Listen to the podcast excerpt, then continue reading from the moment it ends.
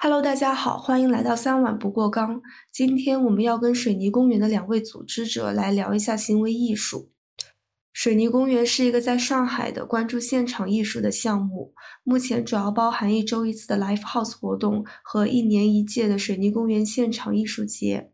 吕德生是水泥公园的创始人，高旭是从开始加入到现在的组织者。好久之前就说要聊一聊，我还在高旭给我发的微信里面截了一段，我觉得挺酷的，说要作为开篇词，但一直拖延到现在。嗯，这次刚好到了水泥公园艺术节，他们要做访谈，就趁这个机会，我们把这个约了很久的课给唠了。我来先念一下这个开篇词。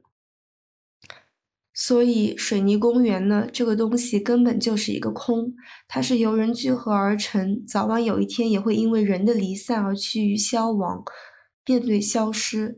所以，我觉得行为艺术就是面对死亡，面对这个世界终将有一天消失这个问题的。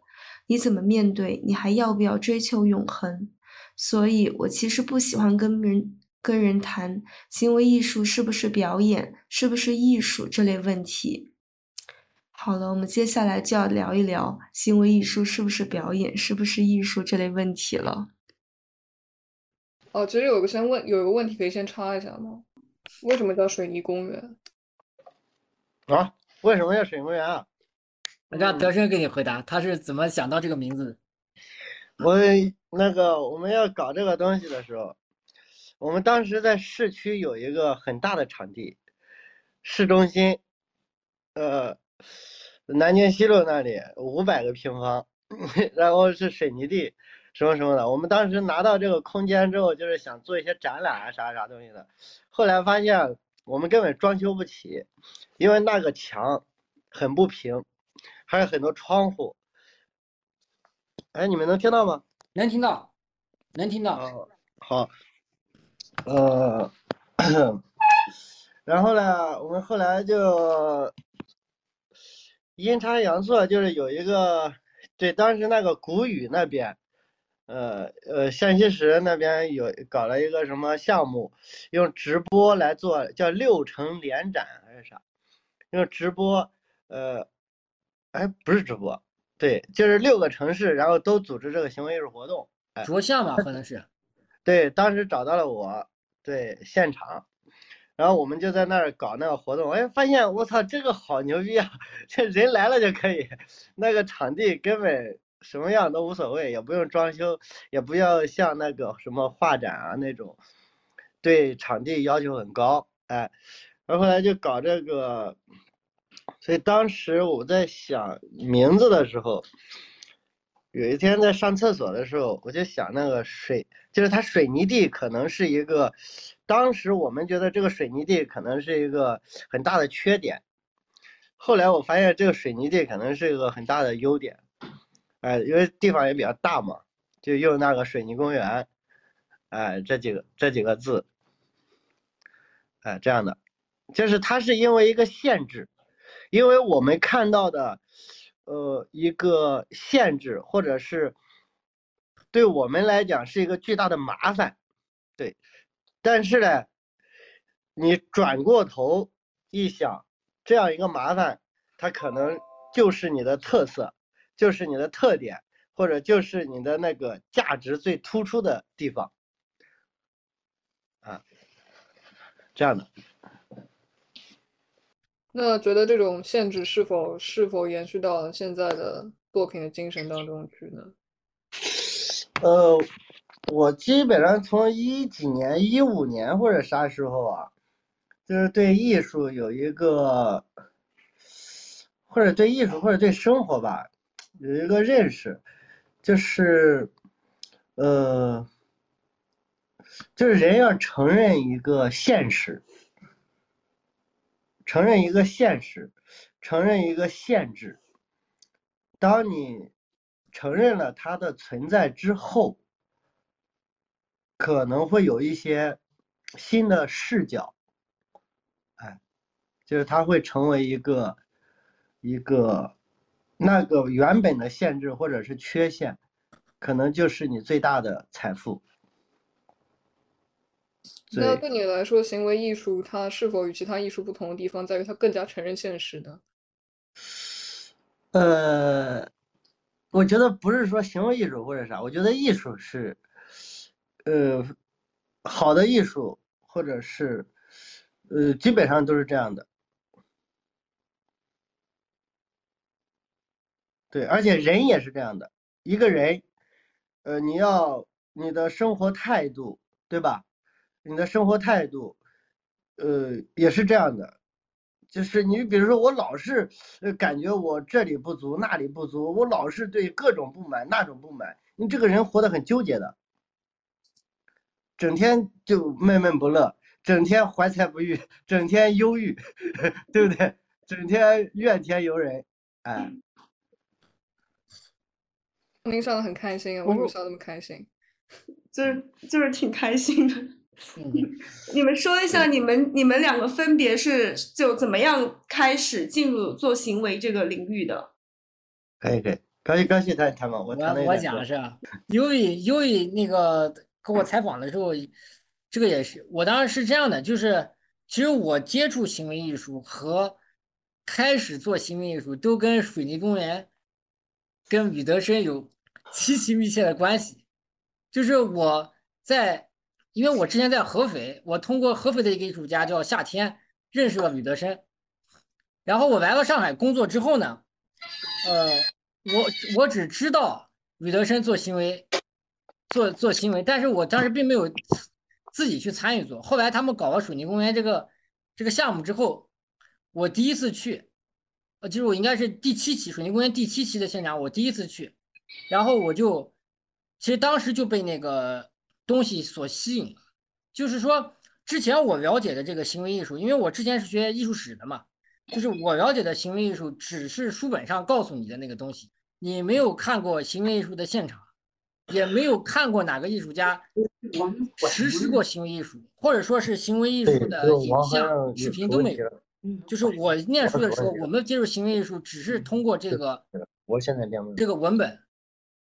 然后呢，我第一次去了之后呢，就德生有一个行为艺术，就他当时有一个表演对我影对我对这个影响是特别深的。就一开始呢，我也是觉得做艺术或者做这种当代所谓的当代艺术吧，行为艺术，它是观念的，要观念先行的一个东西。但当时有个德生有个作品，这个作品叫《暖风》，叫《暖风》，他是干嘛呢？他他就是德生把就是那个时候是个冬天，十二月份，应该也是很冷。然后呢，他就把这个衣服基本上就全脱完了，然后就穿了个旅游鞋，然后穿一个内裤，然后戴脖子上围了个围巾，光着身子在这个，在这个当时是在嘉定的那个空间里头，有的时候走过来走过去，走过来走过去，然后有的时候停一停站一站，从屋子里走到外面，从屋子外面走到里面，就来回。这个作品大概做了多长时间？大概是从我记得应该从四点多钟一直到晚上吃饭，就我们大概六点半吃晚饭，这个持续时间很长，我也不知道他在干什么，但我觉得他那个状态就挺好的。然后呢，我看他在做的时候，我就上去跟着他一起，一起，我就在他，我就在他，我其实也没做什么，我我就跟着他站，或者跟着他跟着他坐一坐，站一站。哎，我就发现这这个感觉还蛮好的。后来结束之后，就有人问德生说：“你这个作品到底在干嘛？”然后德生就跟他解释说：“这我这个作品叫暖风，就是我就是想感受一下。我记得他当时讲的就是我想感受一下内就是内心的这个内心感受一下这个温暖的感觉。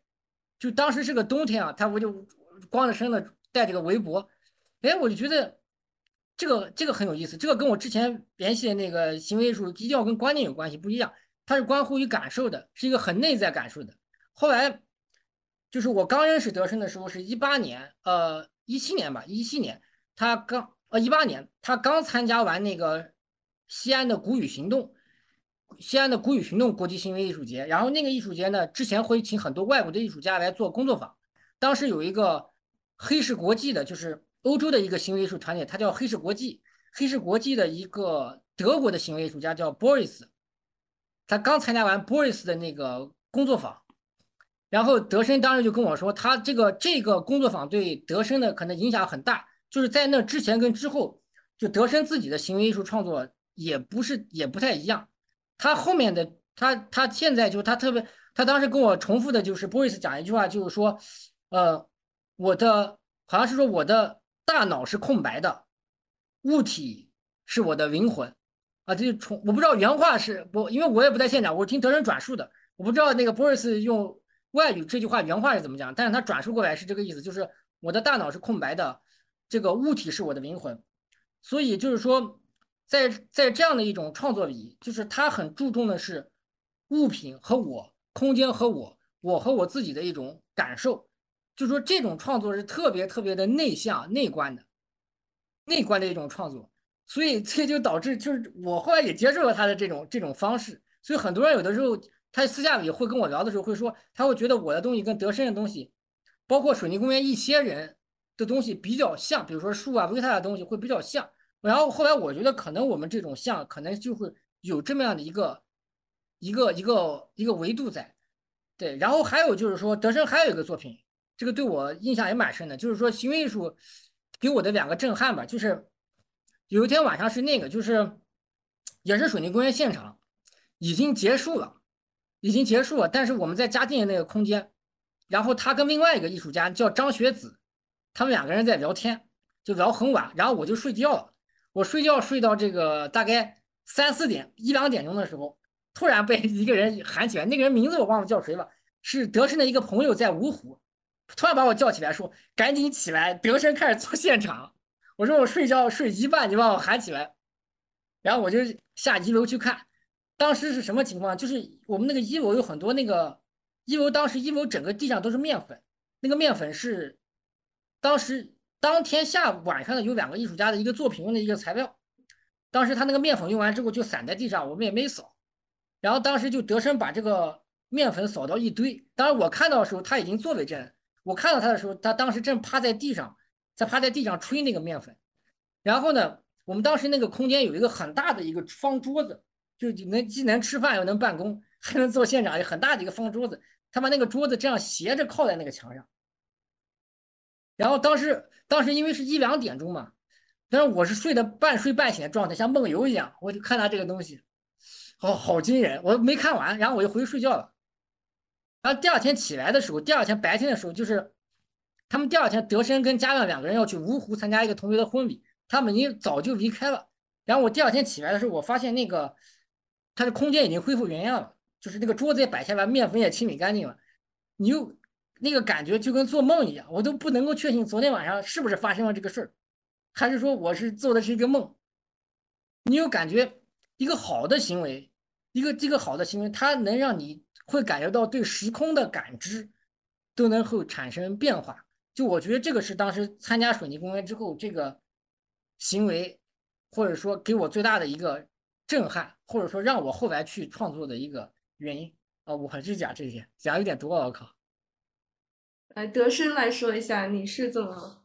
不懂，我我那个补充一下高旭讲的，高旭其实从第一次第一期就开始了，就之前我搞那个，我跟我跟胡家亮我们搞那个水晶公园的时候啊，当时刚去朋友圈老是发那个历史上的历史上的今天，哎，我当时就跟他说，我说我给你印一份报纸。然后我们每周搞这个活动，我都给你印出来，印那个历史上的今天，然后给别人看。哎，其实他从第一期就开始了，但是他当时只是人没去。然后我每次我都叫他过去，他可能太远了，他都不去。后来到第七期，那个这今年快过完了，他才跑过去。哎，是这样的，你其实不是从第七期开始的，你从第一期就开始了。对我们一开始那个定位，可能也主要不是行为吧，或者啥的。一开始定位就是什么现场现场性的艺术艺术形式都可以，包括我给他做那个报纸啊，对吧？他那种方式就是说，整个现场有的东西，参与的东西，一种互相互的这种不同的艺术，或者是现场的艺术形式的一种碰撞。那德生，你是就是从什么时候或者怎么样的契机开始做行为的呢？我应该是一四一四年，那一年，呃，就是那个旁边有一个拆迁的地方，有一个很很老的一个一个应该是民国的那种居民楼吧，然后他要拆迁，然后我当时恰好失恋，操，恰好失恋，就是各种，然后呢，对未来刚毕业嘛，未来又迷茫，然后呢，我每次经过的那个地方又要拆迁，然后又失恋。呃，然后这些事情，我我因为我对爱情的当时的那种，我比较传统嘛，我想，哎呀，爱一个人就爱一辈子，就是那种嘛，两个人一起，对吧？一辈子这种永比较永恒的一些老观念。后来这地方又被拆了，拆之后我有时候，我当时路过时候我就在想啊，你比如说我们现在认为的什么天安门啊，对吧？埃菲尔铁塔。什么白宫啊？就是说一个国家，一个国家非常你认为非常重要的建筑，对吧？好像可以一直留存的这些建筑，我在想这些东西有可能哪一天也会被拆掉，哎，也会被毁掉。所以，呃，当时那个拆迁呢，它是没拆完，它会有的时候它会留一个房子的一面墙，然后我就去。去画这些历史上的建筑，画的很大，那墙多大我就画多大，哎，就是这种，嗯，这种算是开始对一个永恒的这样一个东西的一个认识吧。有对你影响比较大的那种，就是艺术家吗？特别影响大的呀。高旭啊，潘成龙，这是什么？开始互相，开启互相吹捧是是吗？对对，确实，因为之前比如说，在我的感觉有一个很很重要的一种意识吧，就是意识到身边的人的呃那种他身上所散发出的那种价值，哎，呃，无论是艺术啊，还是他的生活，他的一些点啊。呃，就是认识到身边的一些人啊，或者事物啊，或者啥啥的重要性的时候，那个时候其实对我各方面转变意识转变都很大。嗯，啊，其实我补充一下，其实对德生行为其实影响比较大的啊，就一个是参加布瑞森的工作坊。对，然后这个事儿对他影响比较大，对我也影响比较大，对潘振龙 影响也比较大。对啊。第二个呢，就是我觉得第二个人就是杨维，其实是这两个。虽然杨维不是搞行为的，虽然杨维不是搞行为的，杨维是写诗的，他就废话诗，跟那个因为 Boris 他强调，我没参加过 Boris 工作坊，他强调这个跟物品的这个感受，所以他刚刚才发的那个德胜的那个三段三篇里头。他也他也反复提到这个事儿嘛，就是物品跟我我的感受，所以就奠定了后来我们做东西的一个有一个基本的有一些相同的地方，就在这一点上我们会比较接近，就 Boris 的影响。哦哦，我想起来，嗯，我想起来你刚才说的那个，因为我那个参加他工作坊认识他的时候，他当时讲了一个那个，讲的还不是什么大脑是空白的。讲的还不是那个，讲的是那个身体的思，身体的思考，就是身体会思考。对对对，用身体，用身体思考。然后到后来是一九年还是哪一年？嗯。然后他在成都做活做展览，然后我去，他有个讲座，讲的是就是呃物品是我的灵魂，我的大脑是空白的，身体是我的媒介，哎，讲的是这个玩意儿。嗯。我我在。再补充一个，还有一个就是那个，应该也是那次讲座上波瑞斯讲的吧？说 performance 就是干的不错的意思。呃，对他讲的是什么古希腊还是什么？我跟你讲，后来我查词源，那个 performance 后来词源我查了，嗯，就是它确实是这个，就 performance 能够拆成这个，它前面后面那个前面那个前缀，后面那个 performance 就 performer，就是这个 former 它的原始的意思就是这个 complete。完成的这个意思，然后那个 per 加前面前缀加进来，好像就是完成的很好啊。就他意思就是，就 boys 就是说这就是干的，所以他说行为最原始的意思就是干的不错，他可能是想讲这个意思。对对对对对，他可能是这样的。然后很学术啊，你都查了。对，然后还有一个就是刚才那个德胜讲那个，就是说波伊斯说用身体思考嘛。然后我记得那个时候在合肥，我跟易之聊过这个事儿，然后易之当时提供一个一个理论上的线索，叫具身性，是吧？这个词叫具身性，就提供了具身性这么一个一个一个一个概念，就是就是你看德胜，就是我很多时候看德胜的行为，或者我看树的行为，就是就这一类，就是他会，就是我们不是仅仅说看到这个艺术家做了什么，比如说这个艺术家顶了个桌子呀，这个艺术家举了个东西呀，就我们。不仅仅是看这种形式，就是你会看到他身体的那个感觉在里面。就比如说，我们那天做那个有一个现场，就是树，我们那个艺术家就艺术家朋友叫树，然后他当时他就觉得那个刚下完雨，那个那个那个栏杆栏杆的那个上面挂的很多水珠，哎，他就觉得那个水珠很，他那个手就从那个水珠上划过去，就是一般人看可能觉得哦，他就做了个动作嘛。这个做，但是就可能我们看到就是水珠，水珠滴在那个栏杆，我的手头上划过，它有一个感觉，就是那个物品的身体的感受，就就是能够被他就能让我去捕捉到，就是我理解的说的那个用，所以看德生的很多东西，就他可能就拿一个塑料袋，拿个瓶子在那不停的搞，不停的搞，就但是你看他玩的非常入迷，一个东西能摆很长时间。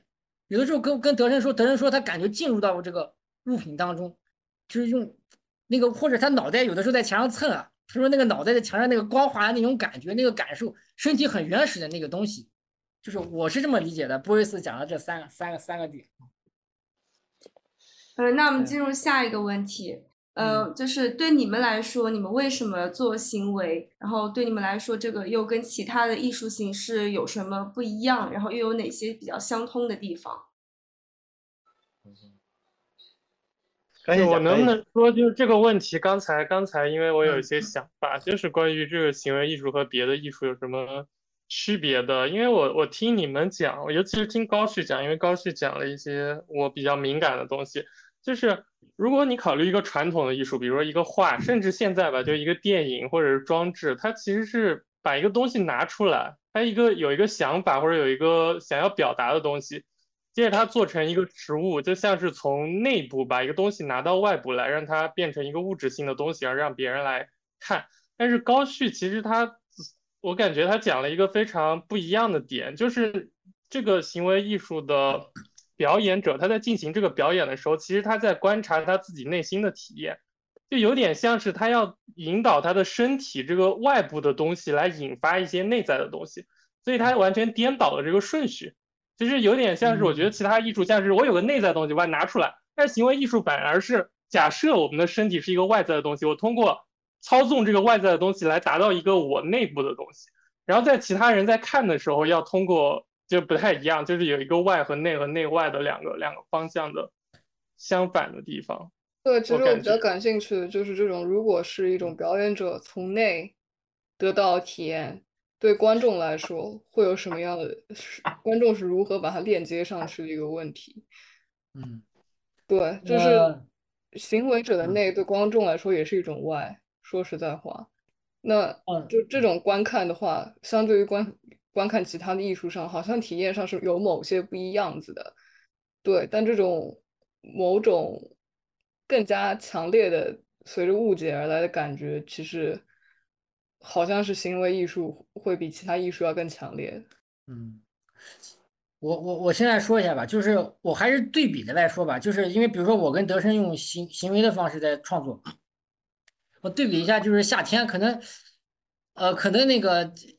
呃，就是夏天的这个创作是，它是一个，就是怎么讲呢？就夏天它主要是我们看到它可能主要是一些装置，或者是影像，就是近几年你看到它影像比较，它的装置比较多。就是夏天的那个方式呢，它不是一个现场式的创作，它是一个偏展览式的东西。就是他创作的时候呢，就是他会先有一个概，就他会有一有一个他一段时间去。探索的一个概念，就比如说他最近这段，比如说他近一年可能他对佛教很感兴趣，他他之前可能对左派的理论很感兴趣，那他对比如他对佛教这个东西很感兴趣的时候，他就会想一系列的展览，一系列的方案。那么这个展览跟方案里头可以有装置，可以有有影像，还有呢，他也可能，比如说他想到这个东西，请我去做一个行为，那么他这种方式是围绕着这概念性来来来来来展开的，来展开他的一个东西。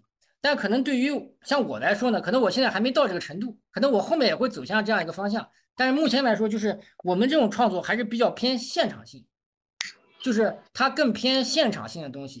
那么现场性的东西有一个，就是现场性的东西最吸引我的一点是什么呢？就是我总说我看一个行为，最早的时候就是我能感觉到一个活生生的生命在我面前，就是你会有这种感觉，就是而且我经常讲看行为就像看那个烟花一样。就那个烟花是一次性的，啪炸完之后，那个瞬间的那个感受，很快就消失了。就这这就是这个现场型艺术的一个一个魅力，一个魅力。然后呢，然后这次呢，其实，呃，这次我去那个西北旅游的时候，就是去敦煌旅游的时候，当时我做了一个行为，就做了一个行为，但是是我之前在上海做过好几次。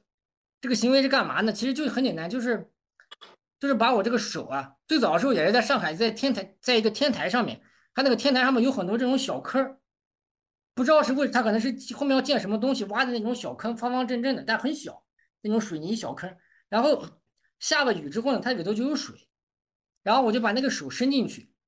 那天德生也在现场，就是把手伸进去，那个水很凉嘛，然后拿出来之后，我就把那个手对着那个太阳，然后等着它这个。手手这个手上的这个水慢慢的干，就是就是这么一个一个一个一个东西。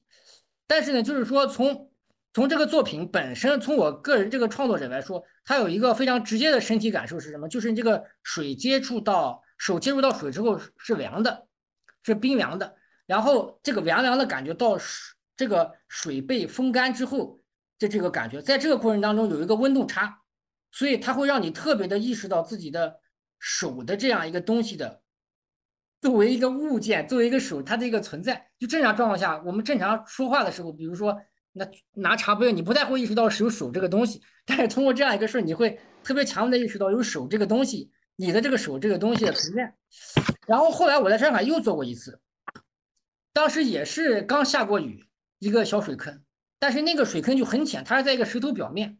我手再伸进去，再拿起来的时候，那个感受就没有那么强烈。后来呢，那天我在敦煌，我们在那个榆林窟，就是也是敦煌莫高窟附近的几个石窟之一。榆林窟，它那个榆林窟是这样的，它是建在一个河床底下，它它上面看着都是戈壁，下面之后是一道一条河，然后它那个石窟就建在这个河的两岸，然后它那个有水从我们脚下过。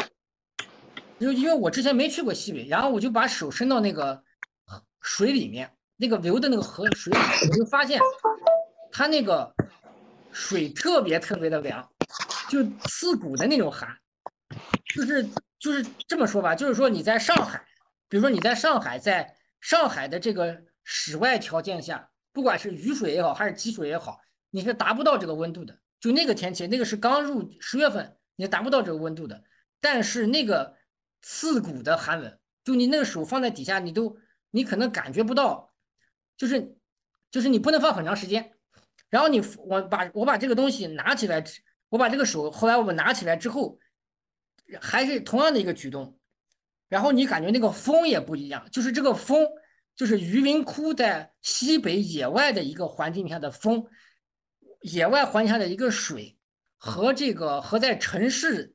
条件下的水跟风的感受又是不一样的，所以那次等于是做这个作品感受最强的一次，就是你手拿出来的时候，整个人在那看着你的手的时候，你能感觉感觉好像自己定住了，就会有这样的一种感觉。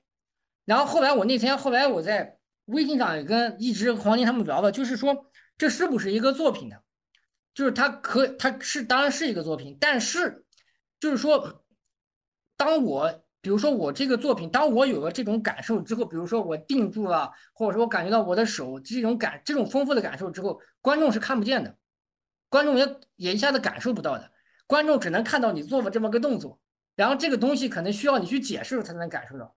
但如果说我想让观众去感受到、传达到这样一个东西的时候，我可能就要做其他的一些设计，比如说。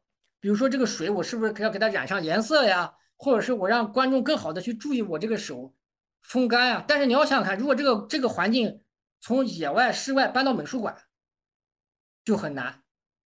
你可以拿电风扇吹，但是电风扇吹的效果又不一样。所以我我我就是觉得这个东西就看你怎么去怎么去看，你是不是希望让观众能够传到这个东西，还是你觉得你做到这，觉得我做到这里我就足够了？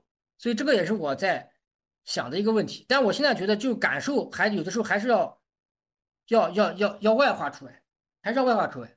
嗯。然后刚才说到观众的问题是吧？对，观众是这样的，就是我觉得就是说，嗯，就是每个表演者吧，就是你做行为的人，其实有一个朴素的愿望。我昨天晚上跟那个优宇聊天的时候才讲，就是有一个朴素的愿望，你希望被人看见，就你也希望有观众来看你，你也希望获得他们的反馈，就是你会有一个朴素的愿望，就是在你之外有一个观察者在在观看你。但是我昨天跟悠悠讲，就是说在水泥公园的这个情况，我们经常做现场的时候，就是可能也没有什么观众，因为我们现在采取的是一种游击的方式在做，我们没有固定的空间。我们今天在花园，明天可能跑到跑到一个小区的废小区里头去了，后天又在其他一个地方，可能也没有固定的观众。但但但是我说在，但是在创作的时，就是每一个人在创作的时候，第一个观众是谁呢？其实就是你自己，你自己就是你的第一个观众。对，所以我觉得这这个内在的观察者他已经出现了，然后他又有一个外部的观察者，这个外部的观察者在你之外在看你。我那天跟优宇说，我有我有的时候，我有的时候甚至我觉得还有一个观察者，就是就是神，就是有一个可能还会有一个比我们比我我还有旁边人更高级的一个观察者，但这个可能讲的就有点玄乎了。就是我是也也是想说这个问题，就是在水泥公园的时候，你经常面对的状况是。你首先需要去面对你自己，面对你自己的这个感受。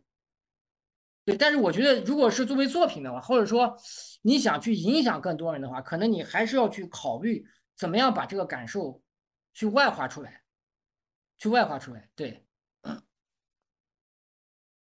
看德胜怎么讲。我我一下又讲多了，感觉。没事，我我来讲一下那个，他那个他有三个问题，对吧？那个黄婷。黄婷那个问题是啥了？我都忘了，我听着听着就已经忘了。呃哦，好像是那个，就是为什么做行为，它跟其他的艺术形式，就对你来说有什么不一样，又有哪些相通的地方？啊，对对对，黄婷这个问题，对我的我的这个比较简单啊，它是这样的，呃，比如说我做行为，对吧？呃，假我之前画画嘛，对吧？我之前画画，我要画画的时候，我要有一块画布，我要有画笔，可能我还要有颜料，就各种，对吧？但我做行为呢，我做行为只要我知道我在就行了。这个让我想起来以前好像姜文他说他也说过这种类似的，他就说那个演员就是把自己的身体当做媒介。就是在做一些，因为姜文他也导演也做演员嘛，他就他始终认为就是演员的部分对他来说是很很重要的，因为他的所他表达的媒介就是他的身体。对呀，对于一个导演来说，他必须要有演员，对吧？他必须要有道具，他必须要有摄像机，他最后才能完成，是吧？对于一个画画的来讲，他要完成一幅画，我们说通俗意义上的啊，对。而他要有个画布，要哪怕要有速写本，要有各种东西的，就是他这些东西都要都要有有所准备，是吧？或者是有，但我做行为的话，我在这里我就可以做了。哎，我我是我是这样的，对。那他们相通的地方呢？对你来说？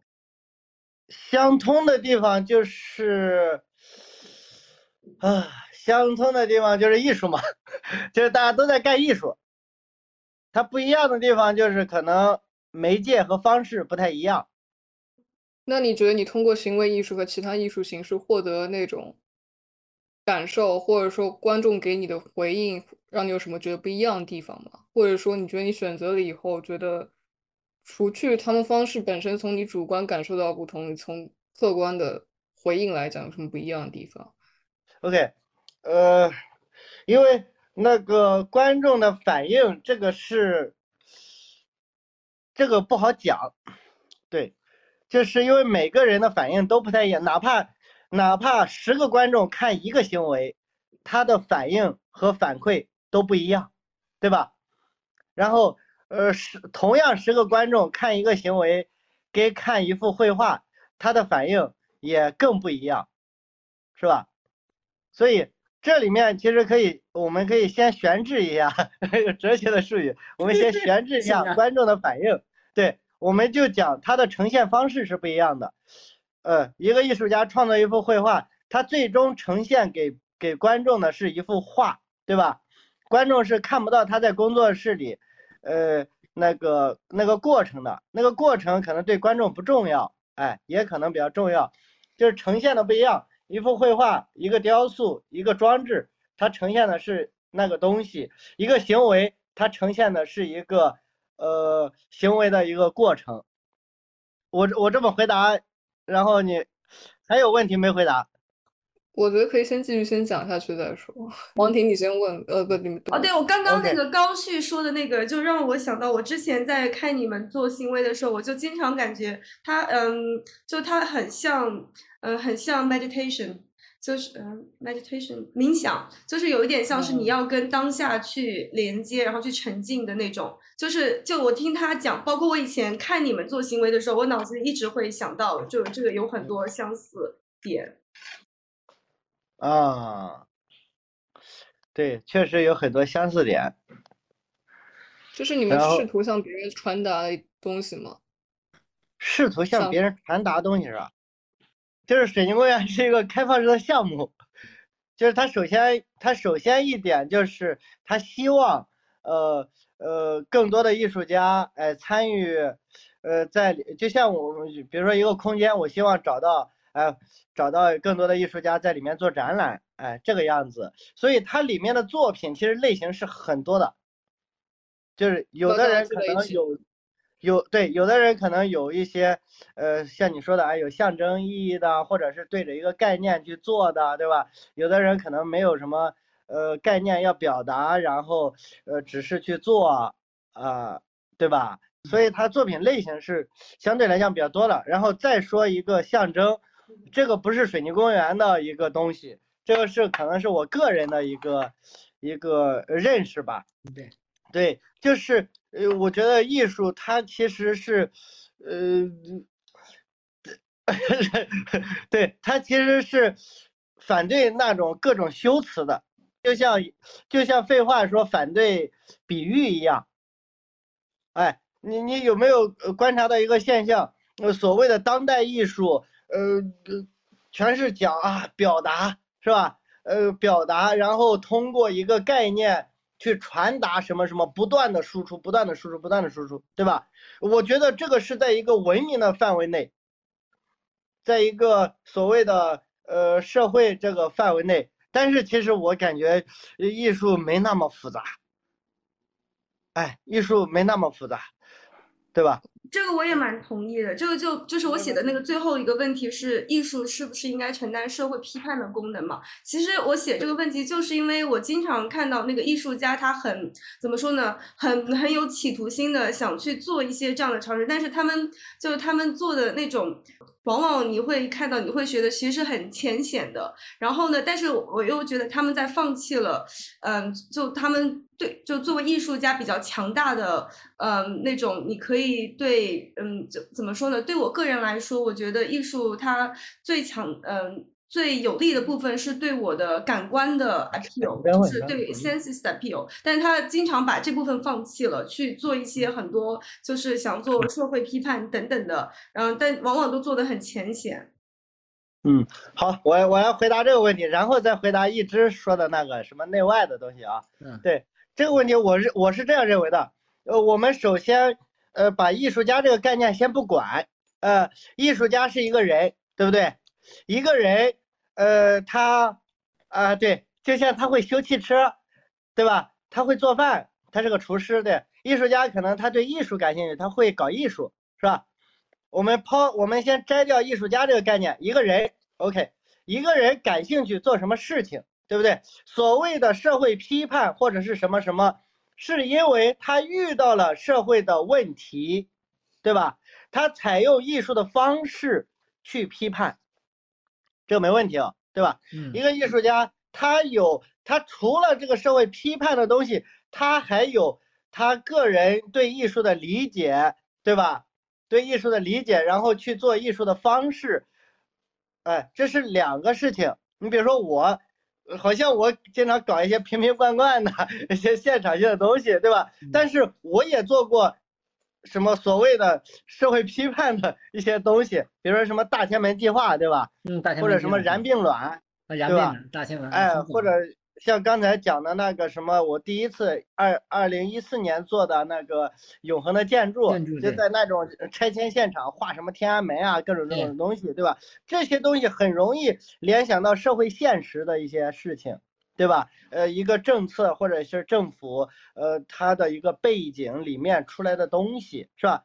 这个东西是啥？是我作为一个，呃，艺术家也好，我作为一个人来讲，我遇到了这样的事情，就是我被这样的事情给冲击到了，哎，我想用艺术的，呃，方式去，呃，表达一下我的一个。呃，见解。或者他可能都没有轮到表达，他可能都没有想到，呃，我对这个事情的具体看法，我只是呃遇到这样的事情有一种身体的冲动，就是我要去干，我要去干一个事儿，嗯，哎，是这么的，是这样的，对，呃，这个杨黎写的，杨黎讲的更清楚，呃，杨黎在那个诗里面讲的更清楚，就是一个诗人，呃，他，呃。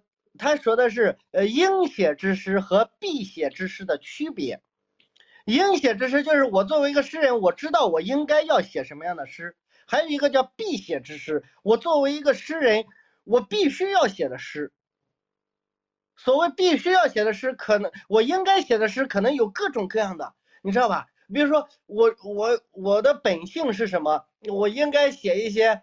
呃，那个什么，呃，各种各样的诗，对吧？我必写之诗就是我，我受到了呃这个社会现状的影响，对吧？我受欺负了，比如说疫情，我他妈的我被关了好几年，是吧？我感觉我受委屈了，那我一定要写这方面的事情。哎，我觉得有两种，呃，艺术其实也一样的，只是我觉得。只是我觉得一个艺术家他妈的老是各种社会现实，老是各种不满，老是各种，就是他回到他这个人，我承认他的作品有价值，有现实意义，对吧？这这这个人就会感觉老是这么搞没啥意思，可能就是到最后就变了，为了这样搞这样搞，因为你这样搞很简单嘛，有各种展览机会，对吧？呃，很政治正确的一个潮流嘛，对吧？你申请基金啊，各种啊都很方便，对吧？哎，你搞一些那种 那种别人不知道你在干嘛的时候，是吧？你要去申请展览，获得别人的资助，这个很难。对，我我也不是反对说他们要做一些社会美，但是我总是总是觉得他，嗯，就是很多时候他做的不是特别好，就反而是那种放弃了自己比较比较怎么说呢，强的武器。是的，是的，是的，就是说，哎呀，就是说啥嘞？算了，不说了。那个一直那个是吧？一直说的那个内外是咋是咋说的？嗯，我的意思是，比如说其他的很多的有那种实体的作品，它其实是，比如说我有个想法，或者是概念，或者它你跟你们刚刚说的。这个东西它是一种概念性的、语言性的东西，然后把它从我的心里、从我的脑子里拿出来，把它变成一个作品。但是刚才高旭，尤其是高旭说的部分，给我的感觉是，行为艺术你们在做的时候，更像是我通过操作我的身体，然后来引导一个我里面的东西。就前面一个是我里面有个东西，我要把它拿出来，而行为艺术是我操纵我外面的这个身体来引导我里面出现一个东西，然后我来观察它。嗯就是我在说有这个区别，呃，我我我我先说一下我的看法啊，就是呃，我觉得不是这个样子的，他因为呃，行为艺术的方式很多很多，而而且就是而且还有一个，这就是涉及到我今年思考的另外一个问题，就是一开始呃那个什么身体的思考，对吧？对，后来。我今年看到暗语有一篇访谈，他谈到了一个东西，给我冲击特别大。大脑也是身体的一部分，嗯，大脑是身体的一部分，对不对？就是把脑子里的东西拿出来，是吧？嗯，它也是身体的一种，就是另外一种方式的一种思考，哎。就是强调身体的思考的重点是我们总是很重视大脑的思考，而忘了那个身体面对一个东西的具体的感觉，那个感受性很重要。对，当你强调这种身体的感觉，它的感受性很重要的东西，但是也不能忽视大脑的那种思考。其实我觉得是这样的，就是其实它并不是什么大脑和身体的区别，因为感受也是大脑给你。所以没这个区别，或者你说大脑也是身体的一部分，其实大脑和身体是一体的，是一个一体，所以没有什么说你是用身体还是用大脑都是一个东西。但是你这里强调的区别是概念性的、抽象的东西和感受和活生生的体验之间的区别，是这两个东西的区别。好像是传统的东西，说我有一个跟概念语言性的东西，我把它拿出来，还有你，而你们这里重视的是体验。对，所以它其实，嗯。对，我觉得如果更严谨一点，它其实不是大脑和身体的区别，而是这种感受、具体的感官体验和身体的经验和那个概念性、语言性、观念性的东西的区别，嗯，和抽象东西的区别。我觉得是啊，是这样，呃，明白。呃，其实我我补充一个，就是水泥工业这种方式啊，现在这种方式就是说，咱们这种游击式的方式，就是游击式的方式，就是你可能很难看到一些，呃。时间想好的来实施的这个艺术家的作品，就是这种方式，就是是经常游击的嘛。但是，但是呢，就是我觉得你能收获另外一种东西，就是每个到现场来的人，就是 因为每一周的环境人都不一样，你会有完全不同的感受。就是不管是艺术家，还是来参加的这个艺术家，还是观众，还是不管什么过来玩的人。就是这个细微的感受，我不知道大家每次在现场的时候有多少人能够非常去能体会到这个东西。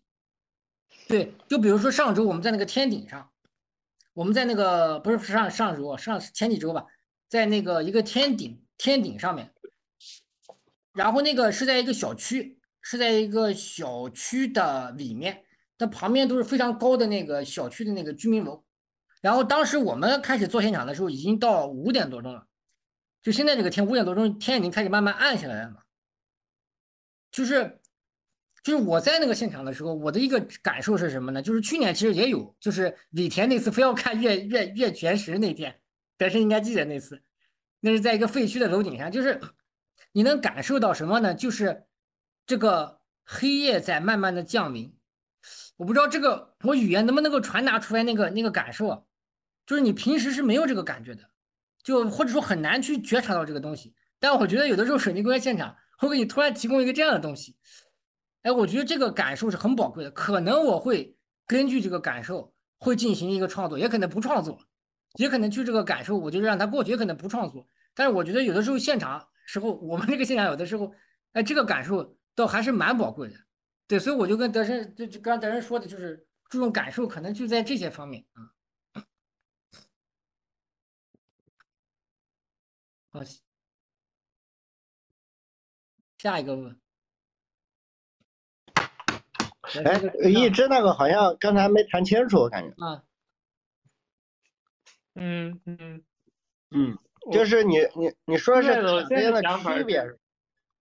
对，就是因为。因为对我来说，就是高旭，其实高旭提到的那种重，或者你刚才其实也讲到一些，就是重视这种感受、感官。比如说高旭讲到他用手摸那个水滴还是什么的，刚才那个例子，然后那种寒冷的感觉，就是就是比如说我我如果是写一本书或者小说，其实是我有一些抽象的观念要表达出来，有一个读者来看的话，他要看的不是我写书的时候我那个眼睛是什么感觉，手是什么感觉。或者是写字笔在纸上什么感觉，而是我这个文字传达出来的东西，并不是他自己的个人的私人的体验，而是他要表达那种共通的、能够诉诸于文字和语言的那种观点，或者是概念、想法这些东西。但是很不一样的是，在行为艺术的时候，就好像是如果我做一个在写书的行为艺术，我想要观众看到的就是我拿着笔在纸上写的时候那种我的手的感觉，或者是这些我我自己的这种呃感官的东西，我觉得这个是很不一样的。呃，一个是对，就是你可以考虑一个差，你就把这一个写书这一个例子当做这两两种不同类型的艺术的呃表达，一个是。我是想要把这个书上写的具体的内容，我自己脑子里有想法写在书上，然后让给别人看，然后别人看了以后了解我内部的想法。还有一个是我通过写书的这种动作，通过我的肢体，包括我的眼睛、耳朵，所有的这些，包括周围的环境，带给我自己在写书的那个时刻的那那些体验，就是这两个感觉对我来说很不一样。就是对，但我觉得这个这个对行为艺术的这种理解，你你们觉得是你们？自己的理解，还是说你们觉得它是一个很多人对行为艺术共通的理解啊？是这样的，就是我们只能说我们 我们对他的理解，因为很多人我们不知道。对，嗯，对啊。然后我刚我刚才想到讲到一个很有意思的，因为刚才那个写书的那个例子，我突然想到潘成龙告诉我的这个东西就是完完美的这个例子的复刻，因为他告诉我，即使是画画，在画画的结束那一刻，艺术也已经结束了。所以他在画画的时候，他也是一种行为艺术。他完全重视的就是他画画的时候那个体验。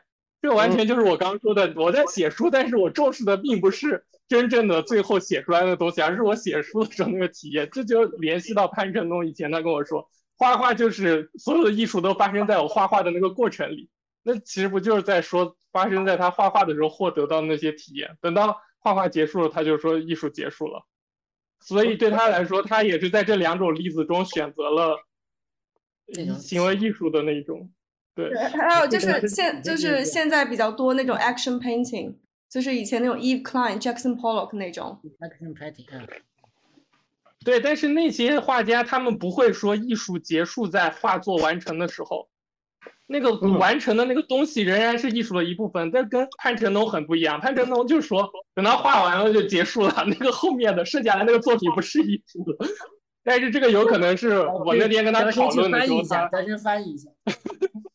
是这样的，就是这个其实就是，呃，我我们说你写小说的那个东西啊，就是那个写小说的过程，比如说是行为艺术，对吧？小说出来了之后。它就是小说，哎，这就是，呃，这个还涉及到一个，比如说文学史或者艺术史对艺术的一个分类问题。比如说那个我谈到绘画，对吧？其实，呃，绘画的话，其实就是那张画，对吧？那过程别人是看不到的，别人是看不到的。但是当谈绘画的时候，就是说一个限制嘛，你只能从绘画艺术从那个东西来谈。它就是一个画，然后那个过程是看不到的，呃，然后还有一个，其实这里面有一个很重要的东西，有一个非常重要，这个就是我说的他们共同的地方，行为艺术包括跟其他艺术共同的地方所在，呃，其实就是，好像张修有个讲法挺好的，就是他写的东西其实要呈现的，就是他那个状态，比如说。他看一个诗，他看完这个诗，他会想那个诗人的状态是什么？嗯嗯，有，对不对？对对，想那个诗人状态是什么？其实那个东西也体现了那个人的状态，只是这是两个类别的艺术，嗯，两个类别的形式，嗯，还有一个就是那个艺术家的那个感受的问题。因为我觉得无论做什么，哪怕你就是做饭，对吧？哪怕你就是做饭，你就是修摩托车，你在具体修摩托车的时候，你对那个摩托车的问题的那个每个零件的那种感受，或者是那种直觉，由经验所积累的那种直觉非常重要。对，因为有的问题是全新的问题，如果没有你的经验。的累积没有你对那个直觉的感受，你可能是修不好的。真的，因为一个新的问题，你完全靠经验解决不了的，解决不了的。这还又回到了上上一个东西，有的人是从概念出发去做一个作品，有的人是从感受出发做一个作品，对吧？它俩的区别其实就在，因为这个概念也是人类的一个经验所搞出来的一个概念，或者它属于哲学的一个部分，但是这个概念之前有它的真实性存在，是吧？那个艺术，呃，不不搞那个概念的，其实是直面那个真实性的。直面一个没有总结出来的那个真实性，搞出一个行为，对吧？那个概念它掺杂了更多东西，就是它既要面对以往的经验，又要面对概念本身，他又要结合他自身的经验。哎，那我觉得这个还蛮回答那个问题的，是吧？对。未被总结。你像维特根斯坦讲，其实哲学也搞不出那个真理，也搞不出那个真理，那个真理很难搞出来的，它只是一种平行关系。嗯，对。但是我觉得艺术或者是呃什么，它其实直接创造的是真实，它直接给你呈现一个事实，它没有给你呈现一个概念、一个经验总结。或者是一个什么东西，哎，我觉得艺术的可贵性就是，呃，它直接呈现一个真实在你面前，或者直接呈现一个真理在你面前。但是每个人对真理的，呃，每个人在面对一个现实的时候，他看到的东西是不一样的，对吧？看到的东西是不一样的。所以就有以什么一千个人读哈姆雷特，会有一千个哈姆雷特这种这种现象。嗯，我做到这些事情需要艺术，看到真实为什么需要艺术？啊？为什么看到真实需要用艺术？看到真实需要用艺术，因为艺术创造了一个真实啊，就是比如说我做一个行为，我在你面前做一个行为，它是一个事实发生在你眼前。那为什么你觉得做这件事情是一种艺术？做这件为什么做这件事情是一种艺术，是吧？对，越来越尖锐了。嗯，对，这这个就是，如果如果我是一个厨师，我他妈小时候学厨师学了很多年，如果在你面前炒菜，对不对？然后你问我这个是什么，我会说我在做饭。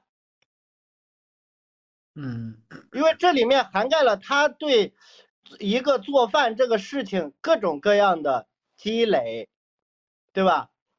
不说是一种社会认同。呃，你如果没有人告诉你是这样子的话，你也不知道自己是个艺术家。如果没有没有告诉你这样子的话，你也不是一个厨师。对这个问，所以这个问题到这个问题，这个问题如果。推到很远的时候，它是个极其虚无的东西。它它虚无在哪呢？虚无就是，如果你不知道艺术，你能做艺术吗？对吧？嗯嗯。但是你的回答是可以还是不可以？这个问题挺好。回答是，对你的问题是可，你的回答是可以还是不可以？我的回答是不可以。为什么？因为艺术这个词都没有，你怎么知道你做的是艺术嘞？你对艺术都没有概念，你怎么知道你做的是艺术嘞？不是为什么你你要知道你自己在做艺术？我必须要知道我在做艺术。不是你要不是为什么你要知道你自己在做艺术，所以这个事情才可以被称为艺术。如果我不知道我在做艺术，那我做的是什么嘞？是啊，那你做的是什么？对呀，我做的是什么嘞？我会极其迷茫，极其虚无。那你知道你在做艺术的时候，你就不极其迷茫、极其虚无了吗？我稍微好一点，甚至我知道我在做艺术，甚至我还能做出超过艺术范围之外的事情，甚至是反艺术、反文明，对不对？如果我不知道的话，我只是在里面打转。就是你觉得那个反思性的过程还是很重要的。很重要，很重要。那个反思性的过程很重要。如果没有那个东西，你都不知道你在干嘛。我我觉得就是德生在那个哪里啊？就是在那个给水泥公园筹款的那个里边写的嘛。那句话就是说，呃，只要你认为自己是艺术家，你就是艺术家，是这是这个意思吧？是这句话吧？对啊，是这句话，这句话很重要。这句话很重要，就是他，呃，德仁你说啊。我讲一下我的经历哦。嗯。一五年我到上海，然后参加一些活动，要做自我介绍的时候，呃，人家各种什么教师啊，是吧？呃，各种什么程序员呀，呃，什么社会学者呀，或者啥，到我介绍的时候，我说我是个艺术家，我他妈不自信啊，我就有点不好意思说我是个艺术家。但是后来我发现了一个是，我啥事儿也没干，我干的好像就是这玩意儿。我觉得我应该大胆承认，我就是艺术家。哎，因为一个艺术家承认自己是承认自己是艺术家，其实蛮重要的事情。对，如果就是说，呃，像一个人干一件事情一样，你干这件事情来讲，我操，你又不觉得自己在干这个事，你又在干这个事，你你整个人很纠结的，然后你对那个事儿也不会有清晰的认识。嗯，然后，呃。我我补充一个，就是说，刚才说这个概念啊，嗯，这概念这个东西，就是我是感觉行为有有有一种魅力，就是他在追求一种不讲行为，或者说我们做的这种里头，是追求一种超语言的东西。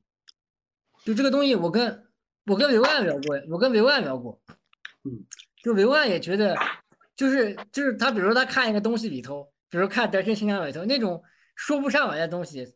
他觉得，他觉得那个才是行为是最很很美妙的一个一个东西。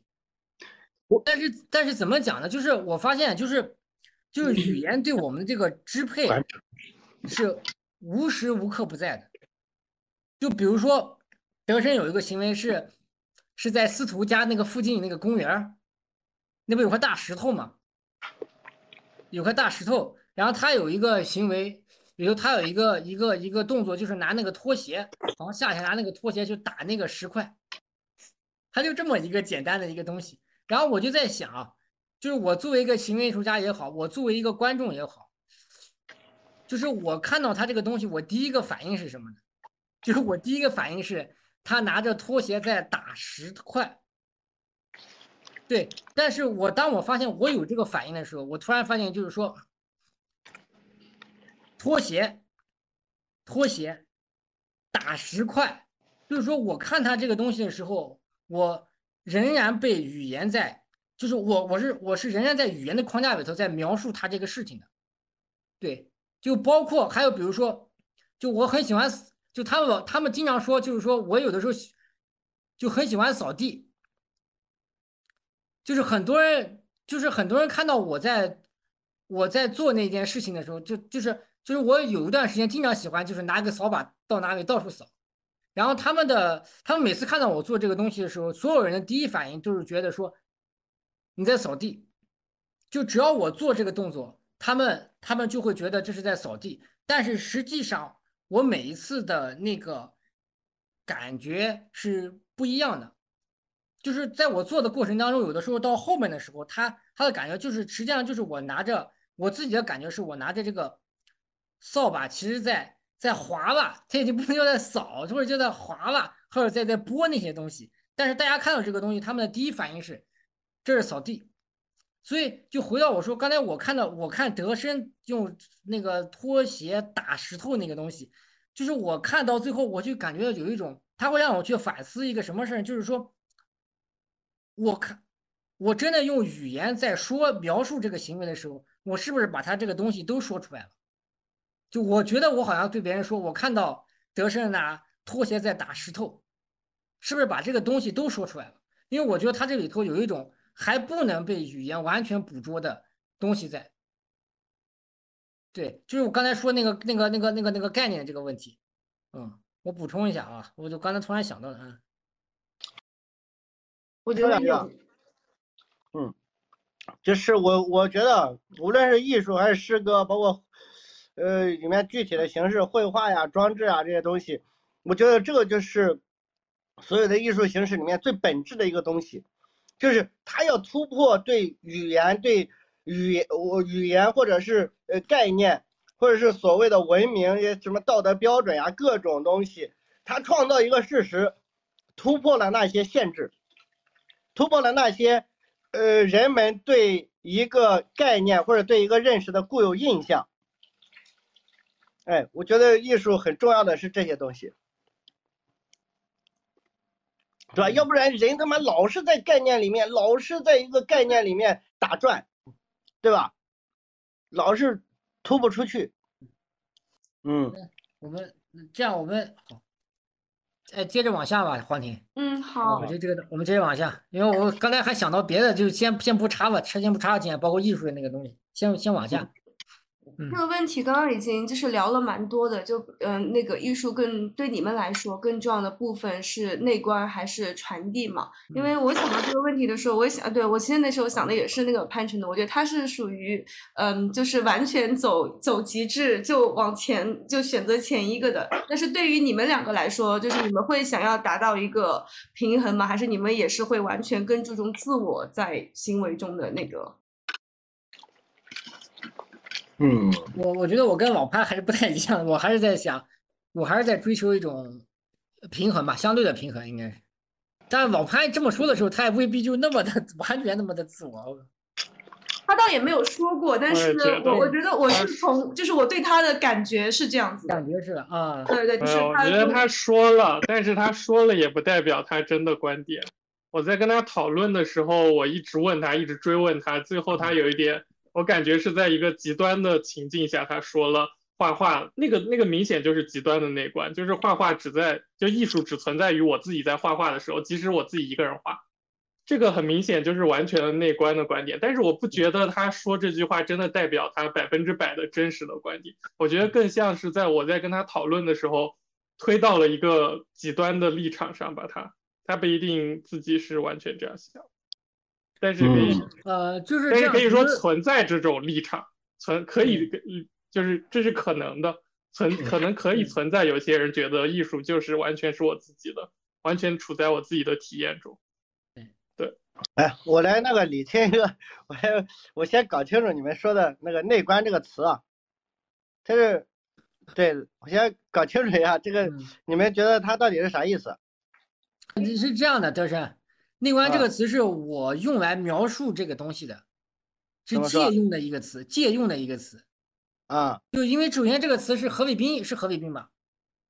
啊，佛教里面的一个词汇吧。对，这佛以何伟斌借用这个，我不知道他算是佛教还是任何宗教都有这个东西啊。他借用到行为里头来的，所以我我是借用了一下这个词，就是强调是什么呢？就强调创作的时候是强调感受的那一面，内在感受的那一面。就像你做暖风那个东西是一样的，哦，内在感受的那个是吧？对，那一面对，它不是说从一个概念上出发，这这样的一种一种创作，包括我说手上你的那些内在感受，其实是很难传递给观众的。对对，所以一个是你，就是你会对你来说哪个比较重要？是你的内在的感受，还是你能够把你的感受传递给观众？呃，我是这样理解的啊，我是这样理解的，首先。这个概念感觉有点，假如说，假如说，我的内在的感受，对吧？还有一个啥叫内在的感受，啥叫外在的感受，这一点要分清楚。这是外面就是感受吧？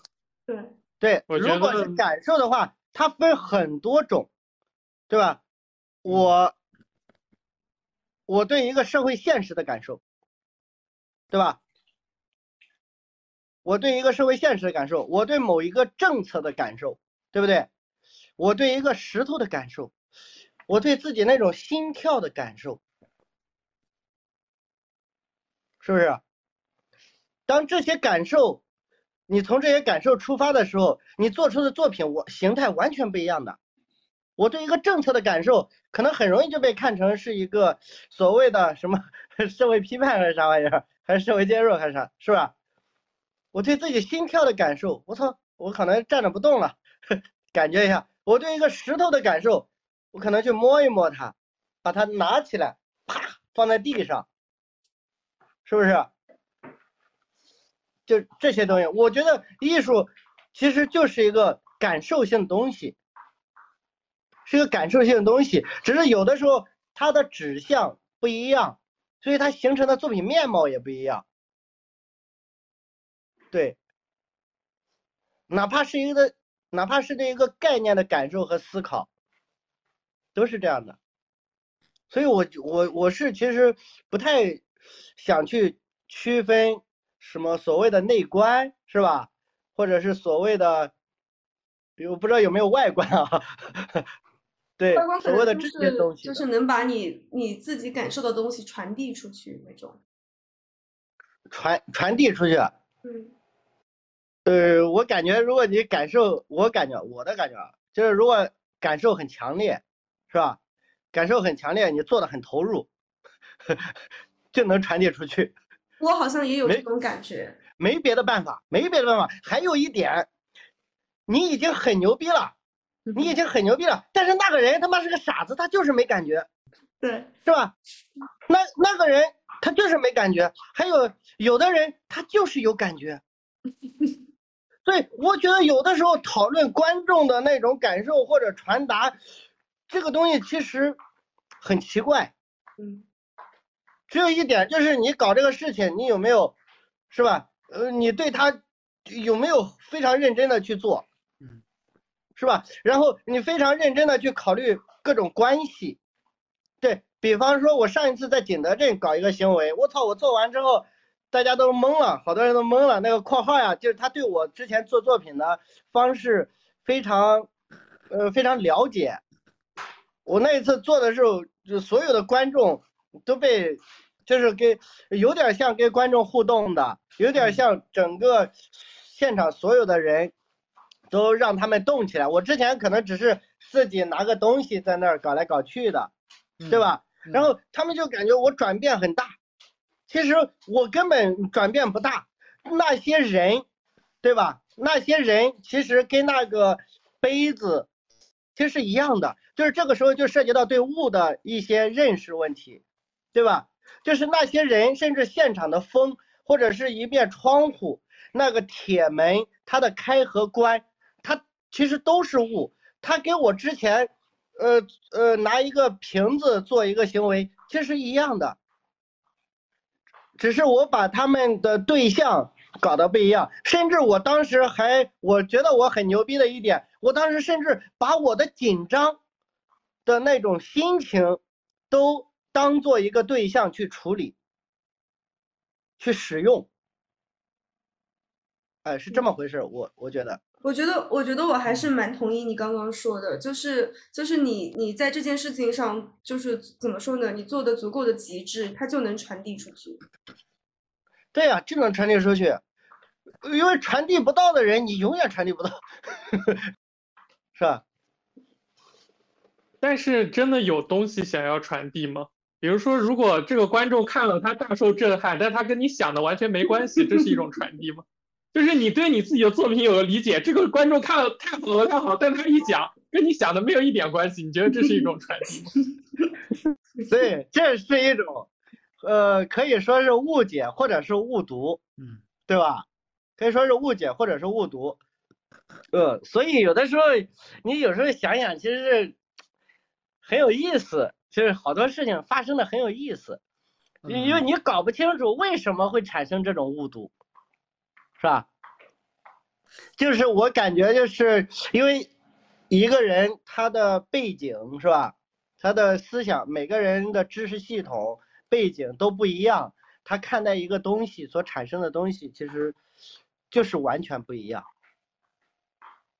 但是我也我觉得，就是人跟人也很难有完全一样的感受。我觉得这个本身它就。但我刚刚讲的是完全不一 样。我讲的是完全不一样，我就是说这还是一种，你们觉得这种是一种成功的传递吗？这如果他就是肯定不是成功的传递，是失败的传递。我说明是这样是有东西想要，那这样你就可以推就推翻了前面说的好多东西了。那说明你们还是有一个东西要传达的，不然哪有什么成功的失败？我是有一个观念、想法或者什么目标想要传达。先讲，德仁先讲。好，呃，这还是两个问题，一致。这个问题可以回答那个女孩，我我看不到她头像，对 k i s s y 是吧？可以回答她那个东西，就是说那个关于表达这个词的一个认识，表达对吧？表达要传递出去一个东西，对吧？还有一个是呈现，因为呈现是好像我只是呈现出来，我不传递出去，对不对？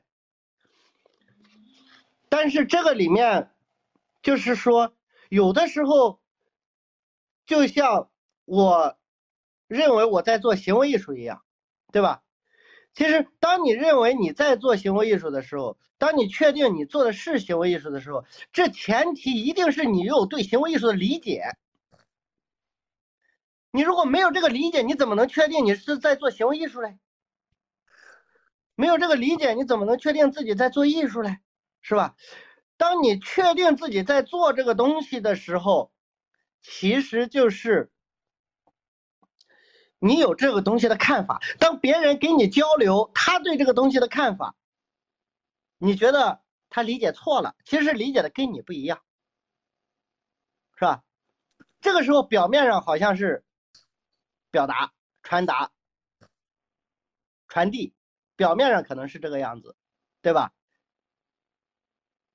但是实际上还分到一个具他具体做作品的时候，比如说他对一个。行为的认识的时候，是吧？当然也有这种情况，就是你到后来，其实你，呃，你比方说，如果我看到另外一个人，呃，他的他对我那个作品的理解，就是感觉完全不一样。比如说他编了一套故事，我他妈编的很动人，我都没想到。这其实我我是很开心的，就是哎呀，我我搞了这么个事情，还能让你想那么多，对吧？但是我也知道。我不是这么想的，我也不是这么做的，哎，就这个，就是他对于我来讲，对于要要他要理解，对于他要理解我来讲，我我只能认为这是个误读，但是并不意味着，并不意味着我在这。一件作品上具体要给他传达，我可能没想着要给他传达什么，但他自己得到了。对，所以你的意思是说，你你做这个作品，你肯定对他有个理解，但是你在做的时候，你并没有想要把这个理解一定要传达过去，你只是做，你只是把你自己这个理解做出去，还是你并没有想要传达。那为什么还要被看到？他不能那个样子。哎呀，哦对，为什么被看到？OK，他他呃一直是这样的，呃呃，比如说我有一些作品，是吧？做出来之后，我确实是想传达的。呃，比方说那个什么大天门计划，我找人去回忆，呃每天那个水位涨多高，嗯是吧？嗯，我这样做其实就是想直，要想很直观的让别人知道，呃过去发生的一件事情。是吧？我我是有想传达，但有的时候我有的时候貌似哈，好像你没有一个具体的事情传达，但是其实你在事实上已经形成了，已经形成了一种传达，就是别人会去想，当别人会去想的时候，是吧？也是个传达。那你做这件事，你为什么做这件事情？可能你当时并没有。太多的要传达的东西，或者太多的要要干嘛的东西，你只是由于一种感受把它做下来了。但是我还想说另外一个，这也是一个艺术家要突破的东西，就是说，你以为你做了这个行动没有原因吗？他可能真的是有一些原因的。我觉得这可能跟就其他的那种艺术形式，其实嗯，包括拍电影呀、写作呀、写诗啊什么，可能都是嗯都是差不多的。你你做出来这个东西，总是有一部分的想法是希望被人看到，但是嗯，但你不一定说就是为了被人看到而做这个东西。对对对对对，呃，他。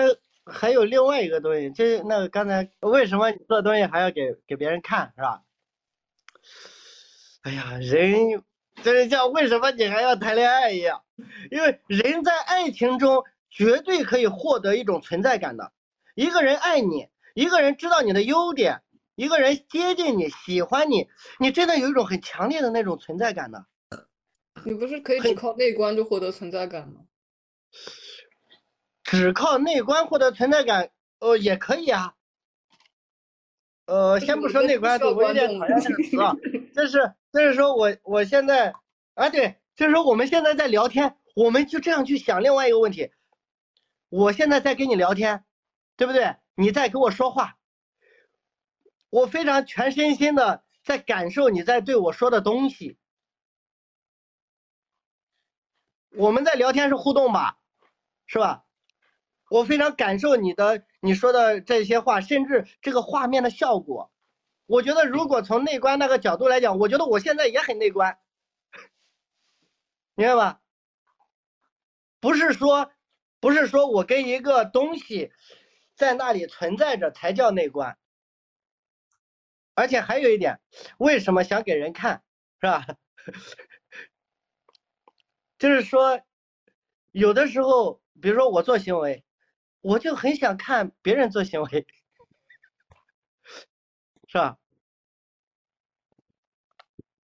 他有的时候不是个为什么，你这样去想啊，我一我做的行为一定要不给别人看。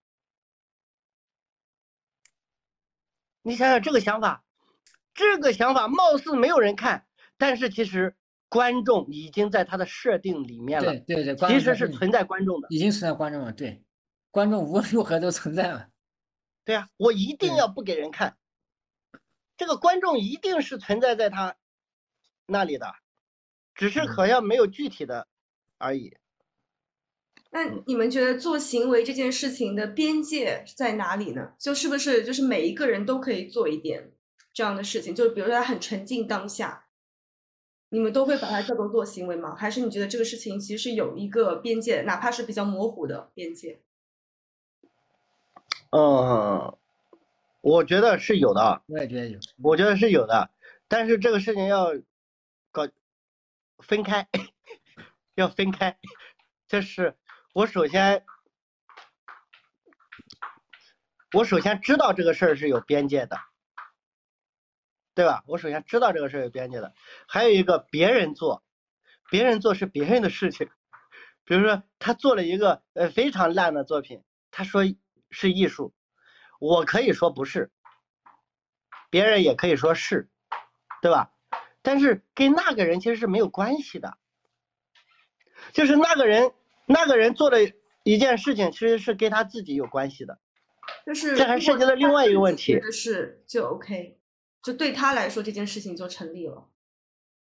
嗯，对他来说就成立了，我觉得，因为没有人，首先没有人给艺术家颁一个证，说你是艺术家，对不对？然后你有了这个证，有了这个认证，呃，才被你才被认可为艺术家，这个是这个现实是不存在的，是吧？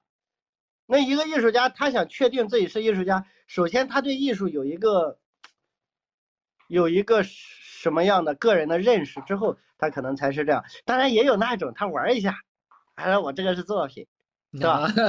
但是如果他只是玩一下这个是作品的话，我觉得，呃，如果他以后再也不做了，其实艺术是跟他没关系的，对不对？我觉得。呃，为什么承呃为什么呃呃觉得自己做艺术啊或者干嘛干嘛的？我觉得其实就是搞清呃艺术跟自己的关系是啥，是吧？就是我想让艺术跟我有关系，或者是我不想让关系一定是持久的。呃，如果你呃非常有兴趣，对吧？非常有兴趣，然后长期的遵随着自己的兴趣。那它就是持久的呀，而且这个持久很重要。你想想，我们人啊，最多他妈活个五十岁、六十岁、七十岁、八十岁，对吧？最多最多了活个一百岁。你说好，有的时候六十岁。对啊，有的时候人，你说你说人要的是个啥嘞？人他妈活一辈子干嘛嘞？我觉得有的时候其实就是你在做一件事，那个事情跟你的关系。你是不是真的热爱这件事情，对这件事有兴趣，然后你把它做下去了，哪怕呃不被所有人的理解，但你是幸福的，你是满足的，你是开心的，你是有存在感的。我我觉得是这样，就是说，其其实就是回到德生那句话，就是德生那句话，就是只要你认为你是艺术家，你就是艺术家。那这句话特别就是一般人一看的时候会觉得特别唯我论那种，特别唯我问的感。但是我是，但是可能不同的人会这句话有不同的理解。但是这句话我听德生说过不止一次，说过很多次了，一就说明这是一句非常重。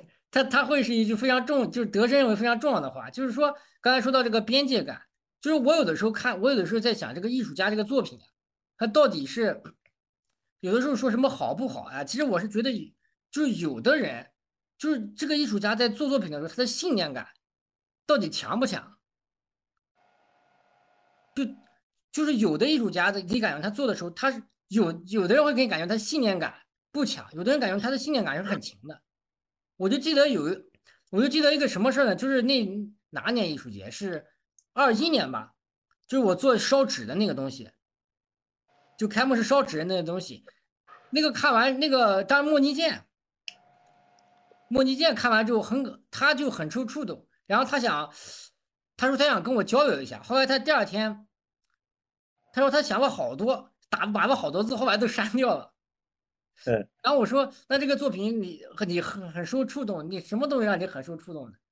就然后很多人都很喜欢那个作品啊，但我可能每个人有不同的原因，但是我就问莫尼健，我说莫尼健，你你对这个作那为什么这个作品很打动你？然后他就问我说，那你做这个卷纸的时候，你认不认为你是在做创作呢？他就问我，我说我说当然是，我说那然他就说，那就即便就是说没有拍摄也好。你这个东西也不是在美术馆，不是在展览馆，是都东西都是靠。你是不是觉得你还？我说我是肯定还是，那我还是在很认真的在在做我这个做我的当当时的那样一个一个现场，就就这个状态，可能这个东西就非常非常的触动他。嗯，对，就是我是觉得这种信念感很重要。就是如果说你做的时候都在怀疑我到底在不在在在做，或者我做的时候。或者说我做完，我觉得，哎呀，我刚刚做的到底是不是艺术啊？就如果你还在怀疑，就是你这种信念感来自于什么？他就肯定是你对这个东西是有一个边界、边界感的这个这个东西在的。我觉得是，就有的艺术家，我就有的时候在水泥公园看一些现场我做的时候，我就觉得他他自己都不很不是很确定，我 到底在做什么东西，那个东西就感觉就很，就会让让你觉得也也没有办法让你去幸福。我我是有我是有这么一种一种感觉，就是艺术家他有一种信念感，但你是要问我说这信念感是不是一定要去推推出来来自源于某个东西上？我觉得我这个目前还没有。嗯嗯，对对，这个就回到就前面那个问，嗯，前面写的一个问题，就是就行为它有没有好坏？就是或者如果有的话，你们的判断标准是什么？哦，呃，这个我回答一下。啊，你回答吧。那个前那个前几天迪迪也给我做了个采访，啊，他就是说好的行为艺术的标准是啥？我当时回答的是冷酷无情，像一棵树、一个石头那样出现在我面前，我只能默默感受。就是它是一个呃，它是一个突破了呃。突破了那种概念，对吧？突破了那种概念，突破了那种呃各种语言的一个东西存在的。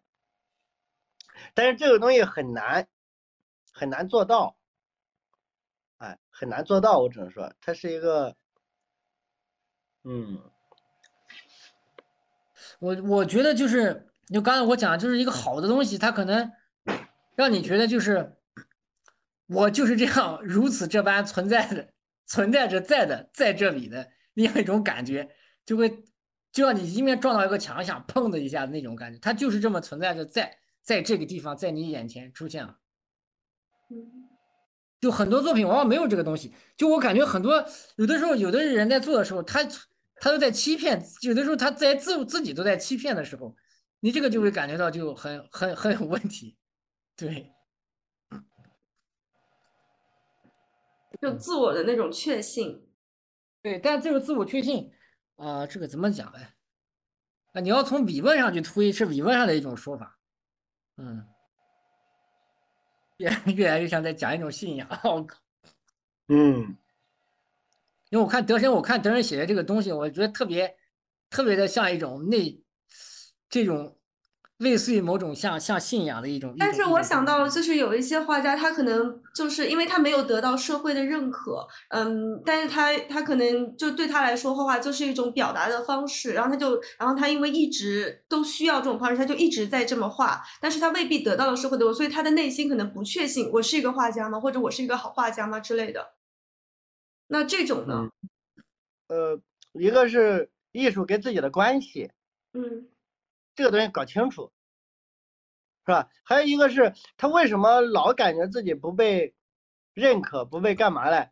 因为他总是有他，比如说我，呃，黄婷，我他妈天天给你发消息，我天天想跟你说话，但是你不理我，我会极其沮丧的，因为我老是要对你说话，但是你又是不听，我又没听到你的反馈，我是极其沮丧的，极其自我怀疑的。是吧？对，但是比如说，我并不是要对你说什么，但是我又确实对你说了，比如说我给你发微信，对吧？哎，我今天给你发，明天给你发，后天给你发，大后天又给你发，我只是想对你，我只是给你说了，但是我并没有抱着你一定要回我的心态的时候，那时候我就会舒服很多。我觉得有的时候对很多人来说，也就就是是一种。就表达的途径，然后他可能就有一些情感，他只能通过某某种特定的方式表达。